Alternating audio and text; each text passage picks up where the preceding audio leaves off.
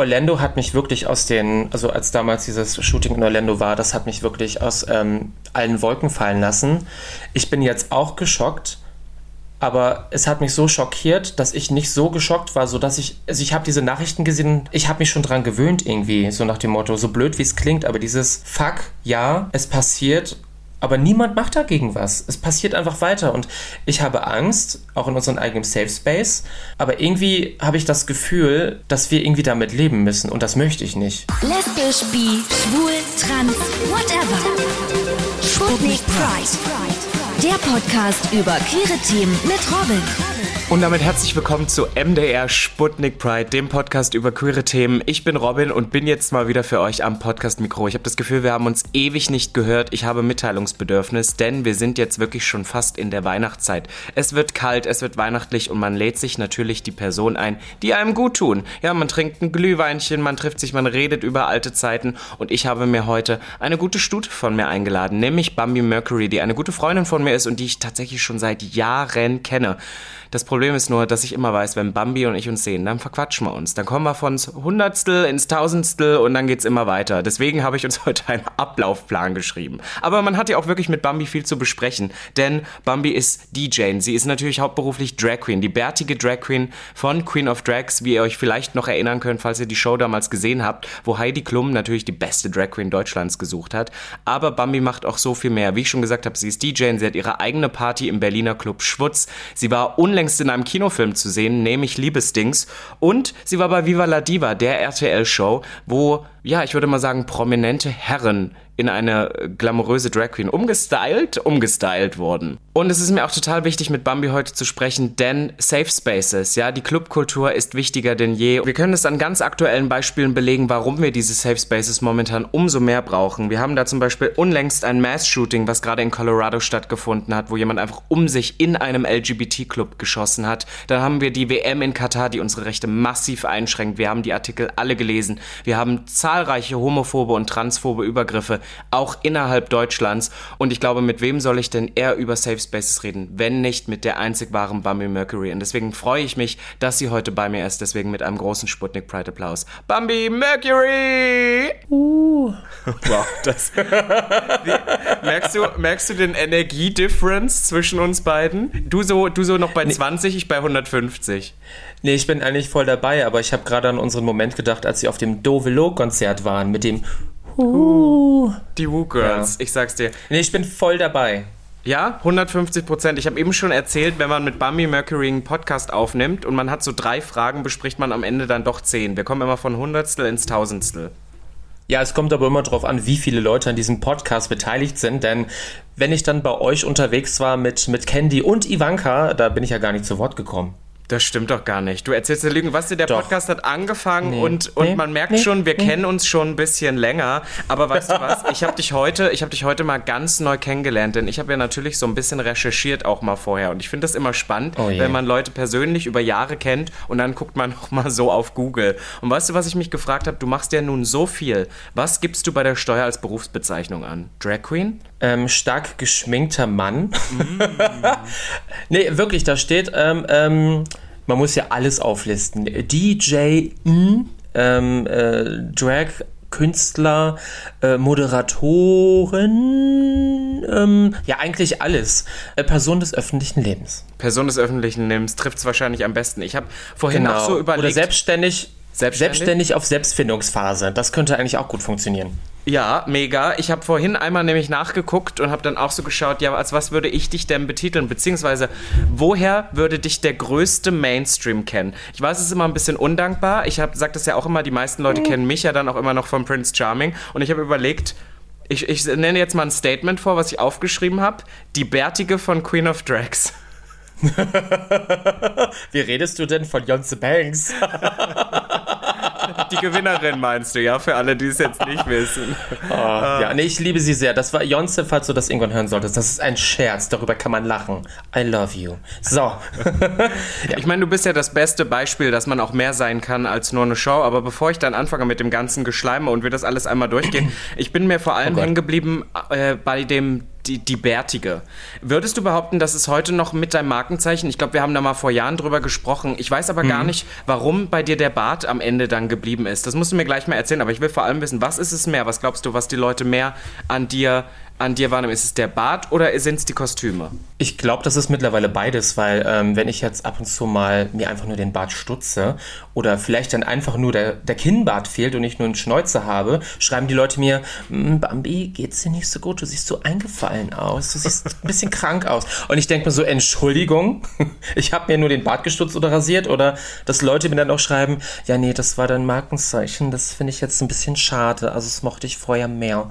Ich denke mir dann immer so, okay, okay, es ist nur Gesichtsbehaarung und ich meine, die Outfits sind ja immer noch so, aber ich glaube, das Gesicht, das ist dann schon sehr markant und das können die Leute sich gut einprägen, vor allem auch mit dem Bart. Ich meine, gut, ab und zu werde ich natürlich auch mal Conchita Wurst genannt oder äh, meine liebe Kollegin Harald Klöckler, aber ansonsten... Eine Mischung aus beiden, würde ich sagen. Eine Mischung aus beiden, genau. Ich bin die Harald Wurst. Ja. Und ähm, ja, ich glaube, das ist ähm, eher der Bart, aber die Leute wissen, okay, das ist eine bärtige Drag Queen, die dann aber auch noch verrückte Outfits dazu trägt und jetzt nicht unbedingt ähm, als sexy Maus unterwegs ist.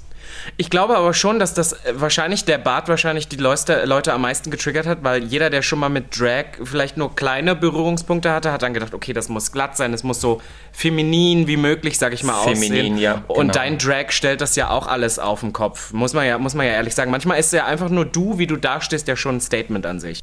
Genau. Also ich meine, ich verkörper jetzt nicht unbedingt äh, die weibliche Illusion, sondern bei mir ist so, so eine Mischung aus Genderfuck und ähm, sehr viel Disney mit drin. Und ähm, es entspricht ja keiner Norm. Also es darf ja eigentlich alles. Ich sehe ja nicht immer gleich aus. Also wir haben ja viele KollegInnen, die äh, einen ganz krassen Wiedererkennungswert haben und auch teilweise vielleicht sogar als ähm, ich weiß gar nicht, ob man das noch politisch korrekt so nennen kann, als echte Frau durchgehen. Das sagt man ja manchmal mhm. so im Drag-Slang so. Aber ähm, bei mir ist es dann ein bisschen anders, dass ich dann eher so eine Kunstfigur bin, aber dann auch vielleicht manchmal auch so zeigen kann, dass man auch als Mann ähm, oder auch generell so seine weibliche Art oder seine weibliche Ader so ein bisschen auch durchblicken lassen kann. Und es darf halt ein kompletter Mischmasch aus allem sein. Ja, finde find ich auf alle Fälle wichtig. Setzt dich ja auch von vielen deiner KollegInnen ab. Aber weißt du, wofür du mir eigentlich am meisten dann doch im Kopf bleibst? Ich erzähle jetzt hier eine persönliche Anekdote, sind am Ende doch die Outfits. Denn ich habe immer noch so einen Moment im Kopf. Ich kann dir gar nicht mehr sagen, wann das war. Es ist schon Jahre her, wo du im Schwutz standest. Du hattest eine Perücke auf, in der ein Schiff eingewebt war und hast Since You Been Gone aufgelegt von, von Kelly Clarkson und der ja. geht dann Since You Been Gone und dann und du hast mit diesen Haaren so gewebt, dass dieses Schiff fast also ein riesiges Schiff muss man sich jetzt vorstellen, ja. dir fast vom Kopf gefallen wird. Das war geisteskrank und ich habe es geliebt. Oh mein Gott, du hast recht, daran kann ich mich erinnern. Und ich habe dieses Schiff noch und ich kann mich noch daran erinnern, was für Nackenschmerzen ich nach diesem Abend hatte. Ja, ja, ja, ja, ja. Ja, also man könnte schon sagen, du machst ja auch viele deiner Kostüme selbst, ne? Du gibst dafür ja schon, also the effort ist da. Ja, ja, ja. Also ähm, ich meine, unsere gute Schwester Corona, die hat uns ja quasi gezwungen, Sachen zu tun, mit denen wir uns vorher nie auseinandergesetzt haben. Und ich hatte schon zwei Jahre lang eine Nähmaschine und habe gedacht, ich benutze sie jetzt einfach mal. Und vorher war ich halt eher so dieser Typ so Heißkleberpistolen Couture. Mhm. Ist ja eigentlich auch ganz sexy. Ähm, und ähm, ja, jetzt ist das ähm, Kostüm-Game ein anderes. Aber ich habe jetzt natürlich auch, ähm, wie soll ich sagen, äh, das Finanzielle, um auch meine Freunde die Outfits für mich zu machen, bezahlen zu können. Also das ist quasi mit allem eine Win-Win-Situation, dass ich quasi da ein bisschen vorankommen kann mit den Looks. Speaking of, weil du jetzt direkt hier einmal sagst, du hast inzwischen die finanziellen Mittel, um deine Freundinnen auch bezahlen zu können. Es stimmt, bei dir geht es ja wirklich ab. Ich glaube, wir haben letztens erst gesprochen, da habe ich gesagt, dieses Jahr, vor allem in meinem Kopf, so dieses Jahr war ja besonders krass für dich. Und auch wenn Leute jetzt da draußen denken, die vielleicht noch nicht so viele Berührungspunkte mit dir hatten, mhm. so, ja, ja, die habe ich mal bei Queen of Drags gesehen. Nee, also du warst ja bei wirklich vielen Projekten jetzt mit dabei. Unlängst war es ja auch Viva la Diva auf RTL. Wie ist es denn dazu gekommen? Oh Gott, jetzt habe ich mich fast verschluckt. Das ist richtig, richtig funny. Ich war damals mit, äh, darf ich hier Namen droppen? Du darfst alle Namen. Okay, mit, mit äh, Candy und ein paar anderen, mit Leni Bold und äh, mit dem Olli ich habe jetzt von dem lieben Olli den Nachnamen vergessen, aber der ähm, ist äh, Tanzlehrer, Tänzer etc. Und wir waren damals bei dem Queer Eye Germany Casting. Ah ja. Genau. Wir wurden alle nicht genommen. Leni hat es geschafft. Und äh, mit dem Olli habe ich mich sehr gut verstanden. Und ähm, er hatte eine gute Freundin, die bei der UFA arbeitet und die hatten eine Idee oder beziehungsweise die haben ein Konzept aus Holland aufgekauft und wollten das in Deutschland machen und ähm, sie ist selber eine aus, der, aus unserer queeren äh, Bubble und sie hat gesagt, wenn wir das machen, ist es schon wichtig, dass sie auch Leute haben, die aus unserer Community sind und dass man auch Ansprechpartner hat, die wissen, was muss eine Drag Queen machen, wie, was, wo und wir brauchen die Kontakte und nicht, dass es am Ende dann so so wird, wie hetero Menschen sich Drag vorstellen. Ne? Also mit Federboa. Was ja sehr oft noch passiert, ne? Leider ja. ja, und was auch immer ein Kampf ist, in, man muss ja halt leider da immer so ein bisschen den Mainstream ansprechen und die Menschen, die Drag kennen, aber nicht so sehr wie wir, weil wir uns ja weiterentwickeln in der Kunstform. Und äh, mit ihr habe ich mich dann getroffen und habe ihr halt gesagt, worauf man am besten achten sollte. Ähm, eine gewisse Diversity und ähm, dass es dann halt auch ernst zu nehmen ist, weil wir uns manchmal doch schon sehr verarscht vorkommen, wenn wir Sachen schauen und sehen, okay, das ist halt alles wieder Klischeekram, der natürlich nicht von sonst woher kommt, sondern auch stimmt. Aber so ein paar Sachen, die so ein bisschen realitätsnah sind, wären auch schön.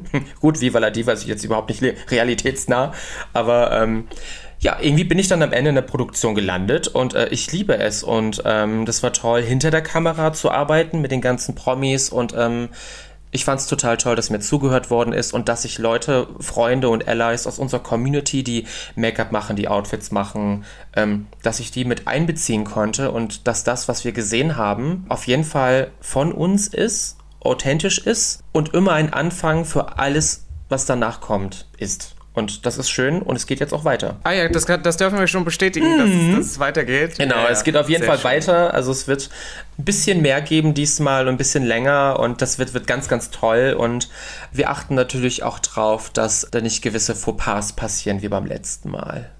Aber das alles. Ja, du sprichst von gewissen mhm. Kandidaten. Ich, ich so muss, sagen, ja, ich ja. muss sagen, selbst ist einem das ja natürlich schon bewusst, aber dem Sender ähm, ist es dann am Ende ja dann auch bewusst geworden. Und ich finde, heutzutage muss man sich dem wirklich ähm, stellen und sich mit vielen Dingen auseinandersetzen, auch wenn es unangenehm ist, denn man kann mit allen Sachen immer schön auf die Schnauze fallen. Und ja, Selbstreflexion ist auf jeden Fall auch immer ganz wichtig. Und da finde ich das auch ganz gut, wenn ein Sender das dann auch mal einsieht. Wie auch andere Sender, die merken, okay, wir haben einen Fehler gemacht und wir versuchen das jetzt besser zu machen. Und das ist schön. Ja, total wichtig. Ja, ne? total wichtig. Für, für alle, die es jetzt vielleicht da draußen nicht so, wir müssen es ja gar nicht auf die Person brechen, aber genau. es geht sehr, sehr oft, dass wir es in Formaten sehen, dass halt Personen da eine Plattform gegeben wird, die vielleicht davor nicht, aber auch danach oder währenddessen äh, vielleicht sehr, sehr dumme Sachen gesagt haben. Mhm. Und das ist natürlich, das tut so ein Format natürlich manchmal was ab ich muss dir aber ehrlich sagen, Bambi, ich fand das Format toll. Ich habe es sehr, sehr gerne geschaut. Freue mich, dass es weitergeht. Das Einzige, was ich nur nicht verstanden habe, ist, dass Tim Melzer mit lackierten Nageln äh, da saß und nicht Robin Solf.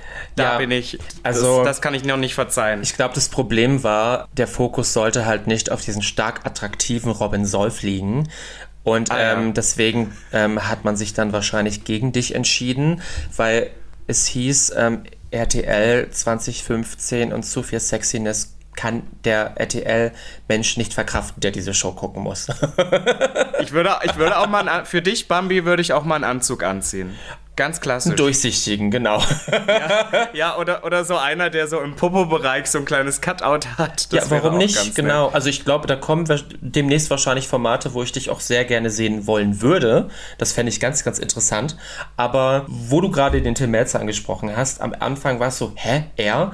Ähm, der dreht Würstchen auf einem Grill und, und überhaupt und kocht und überhaupt und ist jetzt auch eigentlich gar kein Moderator, aber das hat gut funktioniert und es war richtig cool im Nachhinein mit ihm auch Gespräche darüber zu führen und er hat dann, wir haben ja quasi separat, wir haben im holländischen Studio gedreht und als wir quasi fertig mit den Proben waren, kam dann halt der Moderator aus der holländischen Show, dort heißt es ähm, Make Up Your Mind. Die Deutschen müssen natürlich alles dann immer wieder umändern, wie ja, das heißt jetzt hier Viva la Diva. ah, ja, vor allem, aber, aber im Deutschen, ich muss ehrlich sagen, Viva la Diva ist der Name, den ich mir für eine RTL-Produktion über Drag Queens auch vor, also vorher auch vorgestellt ja, hätte. Viva la Diva. Viva la Diva. genau, ja. und ähm, er war dann da und ähm, hat gesehen, dass der Moderator von der holländischen Show für einen Trailer ähm, in Full Drag war, Full Fantasy. Und er so, oh, das will ich auch. Da ich so, können wir gerne machen, musst du nur den Bart rasieren. ja, der hat, allem, dass du das zu ihm sagst. Ja, na klar. Es kam nur eine mit Bart geben in dieser Sendung. Das bin ich. Also genau. genau, man muss das. Es gab zwei Jurys. Es gab einmal Tim Melzer plus eine prominenten Jury in Anführungszeichen. Genau. Also es gab, also die Jury waren quasi wir Drag Queens. Also ich bin quasi die Mutti von den Promis. Ich habe die ja begleitet und ähm, ich weiß halt, wer überall unter den ganzen Klamotten steckt. Mm. Und die anderen Queens, die da mit mir sitzen, die wissen es nicht. Die müssen dann raten. Und ich muss natürlich immer schön die Klappe halten. Wir sind quasi ähm, die Jury und wir entscheiden, wer in die nächste Runde kommt und wer am Ende auch gewinnt. Und die, die neben Tim Melzer sitzen, das ist das Ratepanel. Die müssen dort sitzen und eigentlich eher erraten, wer könnte dieser prominente Mensch unter dieser Perücke sein. Also, das ist schon, ich würde sagen, so leicht Masks, Mask, oh Gott, ich und meine Sprachfehler hier, Mask, Mask Singer ähm, mit Travestiedarstellern. Ja, also ich fand das Krass. Konzept sehr, sehr schön. Aber um vielleicht mal so ein bisschen vom Showprinzip, wir haben jetzt Queen of Drags, wir haben Viva la Diva, du machst ja sogar noch mehr. ich habe letztens, habe ich mich ich? in einen Kinofilm gesetzt, oh weil Gott. mein guter Freund Nico Stank in einem Kinofilm namens Liebes, Liebesdings war. Der ja. war ja nämlich auch schon im Podcast zu Gast. Und dann schaue ich mich so um und dann war da auf einmal Bambi Mercury auch im Kinofilm zu sehen. Es ist so verrückt. Ähm, also das war zu der Zeit, wo äh, Corona ja noch gewütet ist und man dann irgendwie in so einem Loch Loch saß und wusste nicht so, okay, wie geht's jetzt weiter? Was passiert jetzt? Und ich habe halt gemerkt, okay, gut, man steckte so im Nachtleben, man hat vor sich hin äh, äh gedjayt und aufgelegt und Drag gemacht bis dann Candy meinte, du, also meine gute Freundin Candy Crash, du mein Lieber, ähm, überleg einfach, was sind deine Stärken, was sind deine Schwächen, was möchtest du? Und dann bin ich mal in mich gegangen und habe halt gemerkt, dass ich mit äh, Drag oder wir generell mit unseren Kunstformen, die wir in jeglicher Art machen, eigentlich auch aus unserer Bubble rauskommen können und auch so viele andere Sachen noch machen können. Und das andere ist natürlich auch immer, wie du selbst zu anderen Menschen bist, äh, wie gut du connected bist und wie du dich gibst generell. Und dann ist es alles ein Selbstläufer und manchmal darf man nicht so verbissen sein und muss einfach vielleicht nur den Wunsch ins Weltall rausschießen und dann kommt es irgendwann wieder und dann guckst du irgendwann mal dein E-Mail-Fach und dann hast du eine Anfrage. Und das ist dann ganz cute. Und das Allerschönste daran ist, dass man, wenn man ein aufgeschlossener Mensch ist, dass man dann gute Connections knüpft. Und ich habe da ganz tolle Freunde kennengelernt. Hier, ich habe mich da bei den Proben auf einen Hund beinahe drauf gesetzt. Ich habe ihn fast umgebracht. Der, das war so ein ganz klitzekleiner Schoßhund. Das war der Hund von der Anna Thalbach. Mit der verstehe ich mich jetzt richtig, richtig gut. Die liebe ich auch sehr.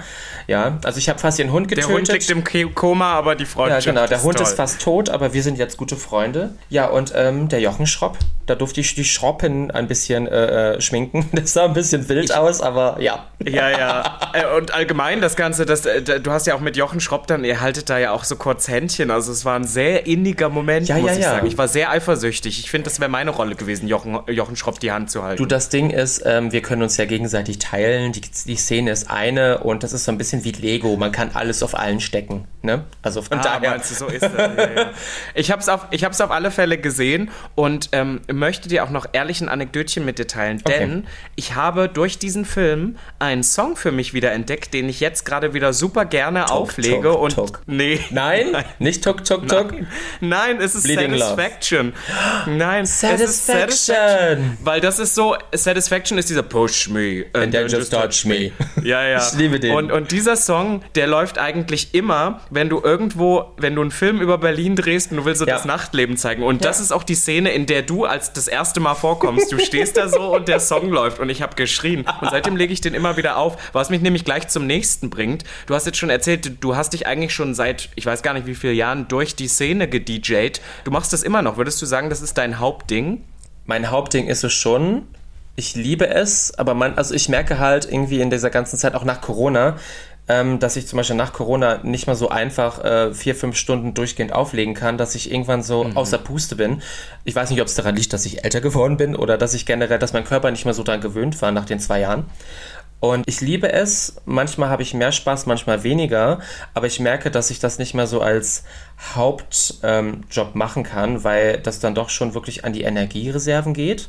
Ich liebe es nach wie vor, aber es wird halt weniger und ich fokussiere mich wirklich auf bestimmte Dinge und mache nicht mehr alles mit, weil ich persönlich finde es auch immer ganz wichtig, anderen Leuten auch die Möglichkeit zu geben, die ähm, sich ähm, da quasi finden und da ähm, sich gerade ähm, neu ausprobieren. Und wenn man halt merkt, okay, gut, das passt jetzt gerade nicht, dass man den Platz für jemand anderes frei macht. Und das finde ich ganz, ganz wichtig und nicht allen immer alles wegnimmt.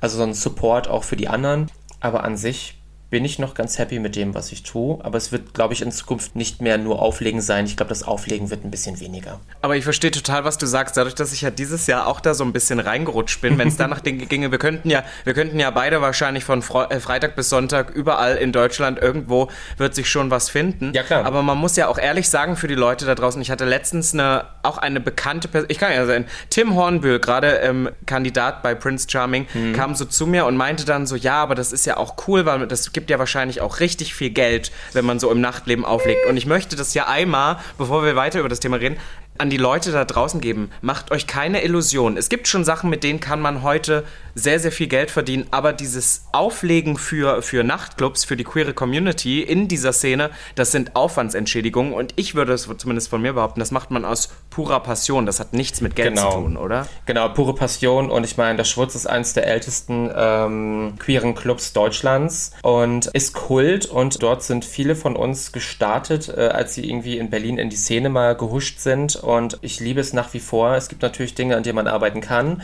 Was viele Menschen da draußen natürlich nicht verstehen, ist, dass eine Party immer ein bestimmtes Budget hat, was dann auf alle Leute aufgeteilt wird, die an diesem Abend mhm. natürlich dann auch gebucht sind. Und ähm, ich finde es dann auch mal ganz wichtig, dass es dann schon eine Gleichberechtigung gibt. Äh, nicht, dass da welche äh, so ein bisschen sich ausgenommen fühlen aber äh, reich wird man dadurch nicht. Und es ist natürlich auch immer ganz schwierig, wenn Leute wollen, dass du vier, fünf Stunden auflegst ähm, für 200 Euro, dafür dann aber acht Stunden durch Deutschland zweite Klasse im Zug fährst und dann gegebenenfalls den Zug verpasst oder äh, die fünf Stunden auf dem Fußboden sitzt, weil du keine reservierten Plätze hast.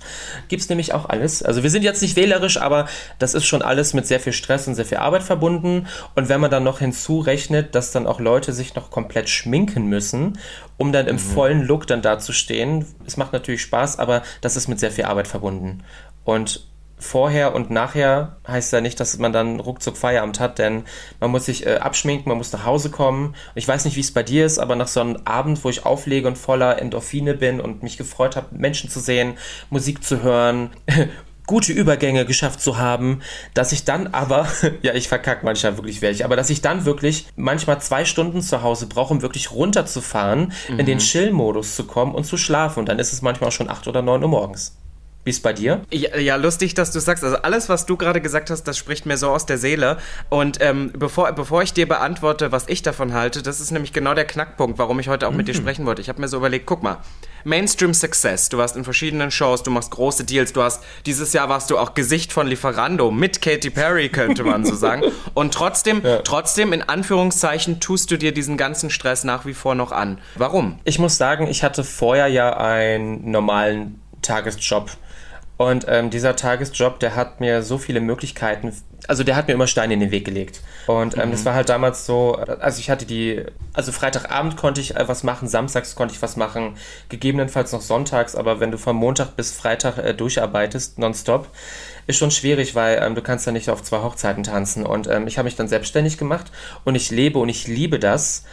Aber ähm, ich merke natürlich, dass ich auch nicht mehr alles machen kann. Aber es gibt viele Sachen, wo ich am Anfang immer mitgemacht habe, aber irgendwann gemerkt habe, hey, das passt irgendwie nicht zu mir, ich ähm, kann mich damit dann irgendwie doch gar nicht identifizieren und ich glaube, die Leute nehmen das dann auch gar nicht ernst und das passt einfach nicht. Und so eine Selbstreflexion ist auch ganz wichtig.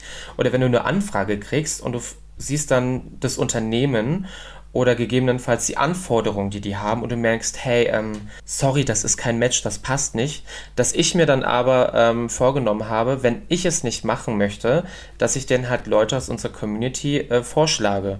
Also, dass ich den Tipps gebe, weil wenn du dir das deutsche Fernsehen anguckst, für bestimmte Formate oder so, werden halt immer dieselben, ich sag jetzt mal in Anführungszeichen, Drag Queens angefragt oder mhm.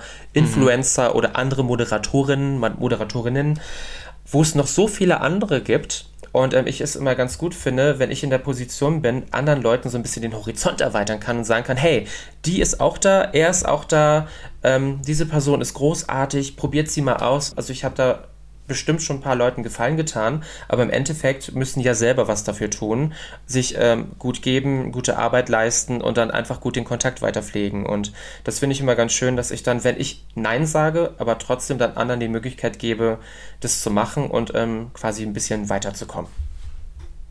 Finde ich total wichtig, hat aber meine Frage nicht. Ich weiß, ich habe jetzt gerade gemerkt, aber deine Frage habe ich irgendwie doch gar nicht beantwortet. Aber finde ich, finde ich mega Ähm, das wichtige Robin, was Ja, war die total, Frage nochmal? Warum mache ich Die das? Frage war, ich kann nicht. Vor allem, ich habe es angehört. Die Frage war, dass ähm, du ja trotzdem, weißt du, also man macht es, wir haben ja schon gesagt, man macht es nicht fürs Geld, man macht äh, ganz andere Jobs heutzutage und trotzdem geht man noch 3 Uhr nachts in den Club und legt Genau. dafür die Leute auf und schmeißt sich in den Fummel. Warum du das nach wie vor noch machst? Ich wollte jetzt einen Preaching-Moment von dir beim Ja, Mercury. also ich liebe es, mich selbst ähm, ähm, leiden zu sehen. Nein, also ähm, es war immer mein Wunsch, in der ähm, Szene, also in unserer Community äh, zu arbeiten, aufzulegen. Ich habe da als kleiner Teen immer gestanden, oh, ich will das auch machen. Und ähm, es hat sehr lange gedauert. Es hat wirklich sehr lange gedauert, bis ich an den Punkt äh, kam, wo ich das machen durfte.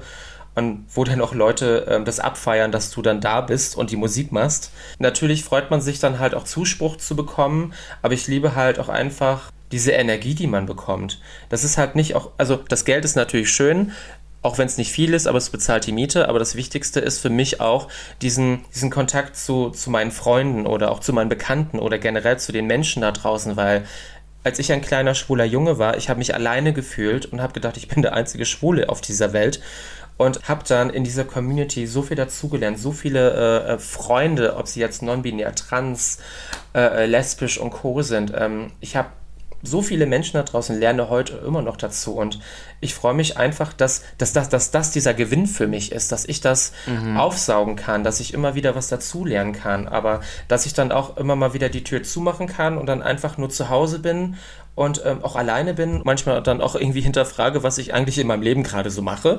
Das ist so ein bisschen, wie soll ich sagen, ähm, also ich werde da so leicht sentimental, weil ich brauche das. Manchmal macht mich das total müde und kaputt, aber ohne kann ich auch nicht. Das ist so ein Geben und Nehmen und ich kriege eigentlich auch sehr viel wieder von den Leuten, die ähm, sich freuen, mit denen man ein kurzes Gespräch hat oder wenn man halt sieht, dass ähm, einfach nur die, das eigene Dasein genug Repräsentation für ganz viele Menschen da draußen ist, dass, dass die sehen, okay, da ist ein Mensch, der ist sehr selbstbewusst, steht mitten im Leben und macht was komplett außerhalb der Norm und, und hat ein zufriedenes Leben, also so wie es für die anderen dann aussieht. Es ist nicht alles immer Friede, Freude, Eierkuchen, aber es ist schön, anderen Leuten auch so einen Motivationspush zu geben, nach vorne zu schauen und in ihrem Leben vielleicht was zu ändern oder vielleicht durchatmen zu können, zu sagen, hey, so wie ich bin, bin ich ganz gut so und zelebriere das jetzt einfach.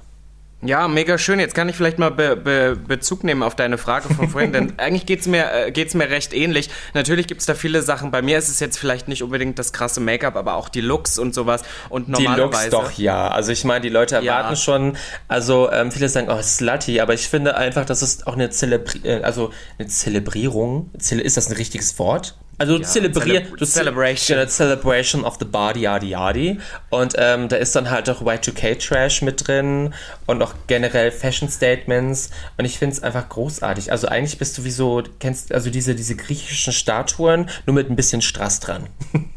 Ja, Bedeckte ja, Nippel. genau, genau, genau, das ist der Look. Aber wie gesagt, natürlich ist es auch mit einem Aufwand verbunden. Ich habe Ja, es ja auch schon gesagt, wenn man dann irgendwie auch in eine andere Stadt oder sowas, die Leute stellen sich das immer toll vor und es ist auch eine mega coole Experience. Aber es ist halt, es ist, man macht es nicht unbedingt fürs Geld. Und mir ist das immer super wichtig, weil als ich Jugendlicher war, habe ich zum Beispiel da, wo ich herkam, Halle, habe da immer sehr viele Halle. Spaces gesucht, die es leider nicht so viel gab. Oh. Und bin dann nach Berlin gegangen und zum Beispiel das Schwutz und andere Clubs, das waren halt für die ersten Jahre in Berlin halt meine Orte. Und ich Ja. merke immer mehr, dass ich in den letzten zwei, drei Jahren privat gar nicht mehr so der Partymensch Oh, bin. ich geh auch nicht. privat nicht mehr steil, ich gehe nicht mehr, ich besaufe mich nicht mehr sinnlos. Aber ich weiß halt, dass die Generation, die nach uns kommt, Mhm. das ja genauso braucht. Und deswegen denke ich immer, es ist so der einzige Bezugspunkt außer Social Media, den ich zu der Community noch habe und das Ich möchte auch, ich eigentlich ja. so lange wie möglich ausreizen. Auch wenn Bambi Mercury mich auf ihrer Party dann von vier bis sieben auflegen lässt, können alle gehen. Hey, nee, du durftest ein bisschen früher anfangen. Nee, das Ding ist, ähm, Das stimmt. Ich, es ist, also generell, ähm, wenn man äh, eine Party hat und Leute bucht, ist es immer schwierig,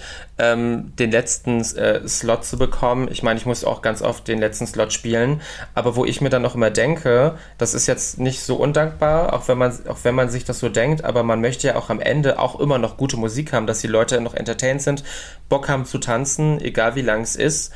Ähm, aber äh, da muss jeder mal durch. Also du wirst ja, falls ich weitermache, auch mal früher oder in, also den Anfang oder die Mitte machen. Ich habe nur Spaß gemacht. Nee, aber trotzdem, ich weiß, ich möchte eigentlich, dass sich alle immer gewertschätzt fühlen und sich gut fühlen. Und ähm, apropos gewertschätzt und gut fühlen, was ich manchmal auch ganz krass finde, diesen Anspruch, den manche Menschen dann einfach haben. Weil ähm, wenn man halt ja, gewisse Looks quasi hat oder, oder überhaupt, Leute erwarten das dann auch. Die erwarten, dass mhm. du dann immer, immer, immer eine Schippe draufpackst. Also wenn wir, wenn ich an meine, äh, an unsere Freundin Hungry denke, äh, die hat ja äh, extraordinäre Looks und ähm, da ist ja auch immer so ein gewisser Druck dann bei. Also ich gucke jetzt schon gar nicht mehr, wie viele Likes mein Bild hat oder so, aber manchmal merke ich dann auch, wie Leute dann erwarten, was für einen Look du hast oder, oder, oder wie geil der ist oder wie nicht geil und manchmal finde ich das ein bisschen frech, wo ich dann denke so, hey, hey, ähm, geht's noch? Ja, ja. Wo ja, die Leute sind bei mir, ich krieg dann immer zu hören, bei mir sagen sie nicht so, hm, irgendwie habe ich mir mehr erwartet, sondern bei mir die, sagen die Leute dann immer, ah, du bist heute aber angezogen. Ja, äh, oder das, aber ich denke mir da manchmal, ich möchte ja nicht so böse sein, aber da war mal eine Person, die war so frech zu mir, so, ja, nur weil ich irgendwie einen Song nicht spielen wollte da meinte, hat, die, hat diese Person mich noch irgendwie beleidigt und meine ich so, naja, Mäuschen, ähm, wenn wir uns beim nächsten Mal sehen, spiele ich den Song, aber du ziehst dann bitte auch ein frisches T-Shirt an. Dankeschön. aber, aber bei all dem Hin und Her, wir reden jetzt über die viele äh, Kniffs und Knausereien. Ja, aber ich meine, komm, wir sehen es an aktuellen Beispielen. Wir hatten jetzt unlängst, wir hatten ein Shooting in einer LGBT-Club oder Bar in Colorado. Oh. Wir haben die WM in Katar. Wir haben wirklich ganz, ganz schlimme Beispiele, die homophoben und transphoben mhm. äh, Vorfälle, die häufen sich zumindest in den Medien. Ich kann ja, es persönlich nicht bestätigen, ob es wirklich an sich mehr geworden sind oder ob einfach nur mehr angezeigt werden, denn laut Statistik werden es ja gerade mehr. Aber glaubst du, dass wir momentan in so einer Phase Phase sind, wo Safe Spaces, also zum Beispiel auch die queeren Clubs, wichtiger denn je sind? Also ich muss sagen, dieses Topic, ähm, das macht mich richtig fertig, denn Orlando hat mich wirklich aus den, also als damals dieses Shooting in Orlando war, das hat mich wirklich aus ähm, allen Wolken fallen lassen. Ich bin jetzt auch geschockt, aber es hat mich so schockiert, dass ich nicht so geschockt war, so dass ich, also ich habe diese Nachrichten gesehen, ich habe mich schon dran gewöhnt irgendwie, so nach dem Motto, so blöd wie es klingt, aber dieses Fuck, ja, es passiert aber niemand macht dagegen was. Es passiert einfach weiter. Und ich habe Angst, auch in unserem eigenen Safe Space. Aber irgendwie habe ich das Gefühl, dass wir irgendwie damit leben müssen. Und das möchte ich nicht. Also ich hoffe, mhm. dass da was gemacht wird. Und ähm, also ich bin froh, dass in, in unserer Nähe noch nicht so viel passiert ist wie jetzt dort in Amerika. Ich meine, hier passiert auch schon genug Scheiße, wenn man ähm, einfach nur in den Social Media Kanälen sieht, was da alles geteilt wird. Ähm, unsere ähm, ganzen Leute aus der Community, die einfach nicht normal leben können, auf die Straße gehen können. Ich liebe, also ich, also man merkt, ich, ich stottere vor mich hin. Unsere Safe Spaces sind mir absolut wichtig, als die ja schon ähm, während der Pandemie weggefallen sind hat man dann halt schon bei vielen Menschen gemerkt, dass die Psyche irgendwie ähm, schon sehr angeschlagen war. Viele haben ein nicht so schönes Elternhaus und ähm, oder vielleicht jetzt auch irgendwie ein toxisches Umfeld. Und ähm, unsere Safe Spaces sind wichtig, wo wir uns austauschen können, wo wir uns wohlfühlen können, wo wir voreinander da sein können. Es gibt so viele Momente, wo Menschen aufeinandertreffen, die sich sonst nirgendwo treffen und die dort dann die Möglichkeit haben, unabhängig, ob sie jetzt vielleicht äh, ein sexuelles Techtelmechtel eingehen oder eine Freundschaft knüpfen oder wie sie sich gegenseitig unterstützen können. Oder ich hatte das letzte Mal mitbekommen, wo ähm, ein ähm, Freund kurz vor seiner Transition war und dort dann einen anderen Transmann im Schwutz zum Beispiel kennengelernt hat und äh, sich mit ihm ausgetauscht hat und ihm quasi so die Angst genommen worden ist vor dem, was kommt. Also dass da auch dieser Austausch stattfindet, weil manchmal gibt es so viele Momente da draußen, wo Leute sich alleine fühlen wir, die in so einer Großstadt wohnen wie Berlin, sind da schon, ich würde sagen, schon sehr privilegiert. Aber wenn man mal bedenkt, so ein ganz kleines Städtchen, ist es da manchmal dann auch so, dass die Community, die es dort auch vor Ort gibt, vielleicht gar nicht so divers ist. Also wenn ich früher irgendwie weggegangen bin, da habe ich irgendwie selten irgendwie lesbische DJs zum Beispiel gesehen oder auch, dass das Partyvolk so gemischt war. Wenn ich jetzt so unterwegs bin, merke ich, dass sich das dann doch schon ändert und das finde ich ganz, ganz wichtig. Und ich finde, das müssen wir uns bewahren. Wir müssen darauf aufpassen und wenn wir sehen, was in den Medien los ist, dass wir da wirklich alle Alarmsignale anschalten und äh, wirklich aufpassen, dass sowas einfach nicht bei uns passiert. Zum Beispiel im Schwutz wird da wirklich ganz enorm ähm, geguckt, Taschenkontrolle, man wird abgetastet. Ist so ein bisschen wie beim Flughafen, aber auch wenn es vor allem so ein bisschen blöd ist, am Ende ist man dann vielleicht dann doch dankbar dass da nichts mhm, Schlimmeres Definitiv. passiert. Ja, ja. Also gerade solche Clubs sind für uns halt total wichtig und ich hatte es jetzt hier so mit dir nicht, noch nicht angesprochen, aber du hast ja auch deine eigene Party im Schwutz, darüber haben wir eben geredet mhm. und ich habe bei der unlängst aufgelegt und da hatte ich auch ein, eine sehr schöne Experience, die jetzt vielleicht von diesen schlimmen Sachen, die wir hören, vielleicht ein bisschen ja, abweicht, aber da kam eine Person dann zu mir und hat gesagt, ja, sie macht momentan eine schwere Zeit durch und es hat ihr einfach so viel Spaß auch auf deiner Party gemacht und dass ich, äh, dass ich am Ende auch so Songs gespielt habe, boah, die hat sie ewig nicht mehr gehört und sie hatte so viel Spaß, sie hat, sie hat sechs, sieben Stunden getanzt und kann jetzt nach Hause gehen und hatte wirklich einen schönen Abend und manchmal denkt man immer, es überfordert einen so, was so in der Welt da draußen ja. passiert, aber dass manchmal sowas Leuten helfen kann. Und ich glaube, auch ich vergesse das manchmal, mhm. weil manchmal machst du dann einfach, du hast so einen Tunnelblick, du machst genau. halt einfach und manchmal fragst du dich, warum stehe ich hier jetzt um mitten in der Nacht? Ich würde eigentlich jetzt gerne schon ins Bett gehen oder so und mach das eigentlich, aber daran siehst du halt auch immer, wie wichtig das vor allem auch für andere Leute ist, andere queere Personen, die ja. vielleicht nicht in so einer krass privilegierten Situation leben, wie wir beide es jetzt tun. Genau. Und ich würde behaupten, das, das ist auch ein Grund, warum du zum Beispiel eine Party in queeren Club machst oder so. Das ist ja, das, du machst das ja nicht fürs Geld oder Prestige, nee, das nicht. sondern du machst das ja irgendwie trotzdem für die Community, aus der du kommst. Auf jeden Fall, weil ich habe halt, halt gemerkt, da sind so ganz viele Sachen, die ich gerne anders machen wollen würde, äh, was ja zum Beispiel die DJ-Bookings betrifft oder Performer, dass man versucht, dass es da doch schon nicht immer die gleichen sind und dass man dann da auch neueren Gesichtern die Möglichkeit gibt, äh, sich da auszuprobieren, aber auch von den Performances, dass ich ähm, auch gerne Drag King mal auf der Bühne habe. Wie du es schon sagtest, also für die Community. Also, dass da so eine gewisse Veränderung ist und ich höre natürlich äh, auch auf die ganze Kritik, die dann immer kommt, je nachdem, ob sie konstruktiv ist oder auch nicht.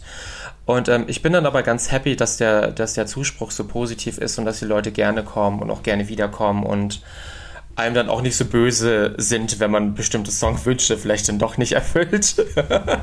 aber unabhängig davon bin ich ganz, ganz happy, äh, eine eigene Party zu haben.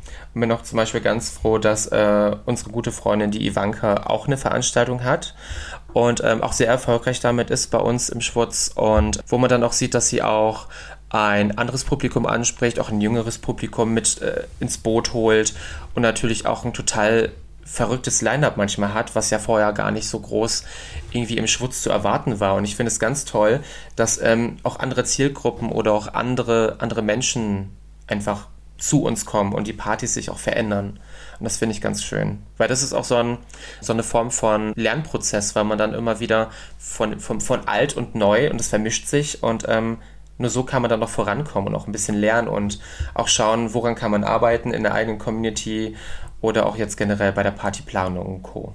Und da bin ich ganz happy und bin auch ganz froh, wenn es weitergeht. Ja, ich auch. Ich würde definitiv gerne nochmal kommen. Aber weißt du, was ich mich auch immer frage? Du hast es jetzt schon sehr en Detail eigentlich gesagt, aber Drag ist ja an sich auch irgendwo ein politisches Statement. Du hast es mhm. bei deinen diversen Auftritten auch in Shows gesehen, die vielleicht auch aus der Community so ein bisschen hinausgehen, sag ich mal, in ja. der Mainstream. Du bist ja auch immer sehr politisch aufgenommen worden. Aber gibt es was Bestimmtes, wenn man, wenn man dich jetzt fragt, was möchtest du mit deiner Arbeit zum Beispiel als Drag Queen bewirken, worauf du antworten könntest? Das ist eine gute Frage, weil ähm, ich habe halt gemerkt für mich, dass ich einfach nur wollte, dass ich kreativ sein darf und mich nicht in, alle, in, in, in, gewisse Schranken weisen lassen möchte und dass ich andere Menschen quasi damit auch zeigen will, hey, ähm, wie ich vorhin auch schon sagte, ähm, da ist ein Weg vor dir. Wenn du willst, kannst du diesen Weg auch schaffen. Also da gibt es ein Licht am Ende des Tunnels und da musst du hin. Und egal, äh, was du möchtest, du kannst es, du kannst es erreichen, du kannst es schaffen, egal was du machen willst. Ich dann aber für mich dann irgendwann gemerkt habe, dass ganz viele Menschen, die ähm, mich quasi sehen, auch anders wahrnehmen. Dass ich für, mhm. für gewisse Menschen dann irgendwie dann was ganz anderes bin. Für die einen bin ich dann so ein Motivationscoach, für die anderen dann wieder so ein ähm, Lehrbuch, weil ich manchmal dann irgendwie bestimmte Themen dann habe, wo ja zum Beispiel, ich habe halt viele heterosexuelle äh, Menschen, die mir auch folgen, die mit bestimmten Themen nichts anfangen können und die dann wirklich sehr, sehr dankbar sind, dass ich dann manchmal dann in meinen äh, Social-Media-Kanälen dann für bestimmte Themen äh, aufmerksam mache. Zum Beispiel das ähm, mit dem Blutspenden, dass man das als äh, queere Person nicht darf. Ähm, in vielen anderen Ländern immer noch, dass, dass die Todesstrafe nur noch im Vordergrund steht. Und ähm, Gott, also das, was ich jetzt alles sage, das ist alles die ganze Zeit immer so negativ, merke ich gerade. Gott, ich muss da jetzt mal rauskommen. Nein, auf jeden Fall, dass ich so ein Motivationsvorbild für viele geworden bin, das finde ich sehr, sehr schön. Denn ähm, ich hatte früher ganz oft Probleme, mich selbst zu motivieren oder hatte dann auch selber gar keine große Person in den Medien, zu der ich aufschauen konnte oder ähm, mit der ich mich identifizieren konnte. Und das ist so schön, dass ich jetzt so eine Person für andere geworden bin, was ich nicht für selbstverständlich sehe und was mich wirklich sehr, sehr stolz macht, wenn mir ähm, Menschen schreiben, wenn mir oder wenn mir Eltern schreiben, dass sie mir manchmal Fragen stellen wie, hey, ich glaube, mein Kind ist so und so, was kann ich da tun? Ich meine, ich bin jetzt nicht Dr. Sommer, aber ich versuche natürlich, die besten Ratschläge zu geben, die es gibt oder verweise dann auch auf Einrichtungen, zum Beispiel auch bei bestimmten Themen, äh, die AIDS-Hilfe und Co., dass die Leute sich da auch schlau machen können, weil ähm, es gibt keine dummen Fragen, es gibt nur dumme Antworten und ich finde es schön, wenn man dann so den Leuten so ein bisschen so einen Push geben kann, in die richtige Richtung zu gehen. Definitiv. Aber hat Bummy Mercury eigentlich noch Wünsche oder Träume? Träumst du Oh noch von Gott. irgendwas, was du noch tun willst? Also ich träume eigentlich von vollem Haar, aber das kann ich wahrscheinlich abschminken. Nee, Sam, ähm, Sam, das wird nur noch weniger. Das sage ich dir aus Erfahrung. Ja, aber du hast ja, wie alt bist also Okay, du bist auf jeden Fall jünger als ich. So, na gut, ich, ich arbeite mit dem, was ich habe. Und das ist ja auch gut so. Ich muss sagen, ich habe schon viel gemacht und manchmal brauche ich immer ein bisschen, um zu realisieren, was ist denn gerade passiert. So, oh mein Gott, ich habe mit diesen Menschen was zu tun gehabt. Ich habe dies gemacht. Da steht ein deutscher Fernsehpreis gegenüber. Zum Beispiel. Das stimmt, du, Genau. hast, du hast einen deutschen Fernsehpreis Also bekommen. ich will jetzt nicht damit angeben, aber es ist einfach so surreal, es ist so verrückt, dass wir das mit diesem, mit dem ganzen Team geschafft haben, so ein Ding für eine queere Sendung zu bekommen. Also ich habe den nicht für mich alleine bekommen, sondern wir alle zusammen. Das ist, das ist schon mal so richtig verrückt gewesen. Ich für mich bin immer ganz, ganz froh, dass ich natürlich noch meine Freunde habe meine Familie und dass ich eigentlich ein ganz normales Leben führen kann, dass ich einfach noch meine drei, vier Stunden DJ-Set im Schwutz machen kann und dass ich einfach noch ganz nah bei den Leuten sein darf. Ich glaube, das würde ich sehr vermissen, wenn es das irgendwann nicht mehr gäbe. Aber so an den Wünschen, ich glaube, ich würde gerne mal irgendwas schauspielern, muss nicht unbedingt in Drag sein. Und ich bin ja ein sehr, sehr großer Disney-Fan irgendwann vielleicht mal irgendwas synchronisieren, irgend so eine kleinen Bösewicht oder vielleicht so ein kleines verrücktes Eichhörnchen, ich weiß es nicht. Also da habe ich schon richtig Bock drauf irgendwann. Also es sind alles Sachen, die bestimmt irgendwann mal passieren. Wir schicken es wir schicken's ins Genau. Universum Wir raus. Ich schicken sag's ins MDR Universum. Sputnik Pride hat schon, Genau. ja, hat, äh, MDR Sputnik Pride hat schon ganz andere Karrieren nach vorne Genau. getrieben. Ich möchte nicht dir. in den Dschungelcamp, danke, in den Dschungelcamp. Siehst du, ich glaube, ich muss erstmal einen Deutschkurs In machen. Ich möchte nicht in den Dschungelcamp. Genau, nicht mich. Nee. Aber ich bin nach wie vor, ich bin mega glücklich, mega happy und bin ganz froh, dass das alles einfach so einfach weiterläuft. Ja, dann wirst du jetzt wissen, guck mal, du hast dieses Jahr so viele Erfolge zu feiern. Ich sage nochmal Glückwunsch zum, äh, zum deutschen äh, Comedy-Preis, wollte ich jetzt sagen. Ja, der fehlt mir zum noch. Deutschen, zum deutschen Fernsehpreis. Ich würde sagen, wir werden das auch redaktionell jetzt nochmal besprechen und werden dann überall hinschreiben, Podcast mit Robin Solf und Fernsehpreisträgerin Bambi Mercury. Das wird irgendwo wird es stehen, kannst du dich drauf gefasst machen. Ja. Und ich erwarte natürlich, dass du mir jetzt noch eine Showrolle verpasst. Du bist jetzt in den Produktionen drin, du machst das alles. Nächstes Jahr 2023 äh, mache ich dann, bin ich der schwule Tim Melzer. Du, ich meine, ähm, ich weiß nicht, ob ich das für dieses, für dieses Format schaffe, aber bestimmt für andere Sachen. Und ich glaube, du, du wärst auch eine super sexy äh, Filmleiche. Ja. Du, ich habe das schon immer gesehen. Ja. Also ehrlich, ich kann, ich kann auch schön sterben, glaube ich. Ich wäre so, oh. Ich stelle mir gerade so ein bisschen vor, irgendwie so ein, so ein, so ein äh, Berliner Krimi, der tote Schwule im, im Paillettentop in der Spree. Das wäre ein totaler Rosamunde Pilcher, nee, nicht Rosamunde Pilcher, so ein Krimi, der Tatort. Oder ein, oder ein Lana Del Rey Song. Mit dem, Oder ja, ein Paillettendings im, ja, ja. der, das, die, Serie, Ja, ja. die Sendung heißt dann der Tundort und dann kommt dann irgendwie High by the Beach und du schwimmst da dann einfach in deinem Glitzertop dann durch die Spree. Das finde ich toll. Dann, ich würde sagen, wir haben das Konzept, wir haben das Ja. Konzept der nächsten Show. Bambi und ich besprechen jetzt, wie wir zusammen die Welt noch ähm, einnehmen können. Wir kümmern uns um den Comedy-Preis und Hm. ihr könnt hier in zwei Wochen wieder einschalten. Bambi, ich danke dir, dass du bei mir warst. Es war mir wie immer ein Fest, mein Vielen Schatz. Dank, es war sehr, sehr schön und ich freue mich, wenn du demnächst bei meiner Veranstaltung den Start machst. Siehst du? Haben wir gleich geklärt. Genau, Und damit würde ich sagen, bye. Sputnik Pride. Der Podcast über queere Themen mit Robin. Jeden zweiten Donnerstag. Neu in deiner Podcast-App.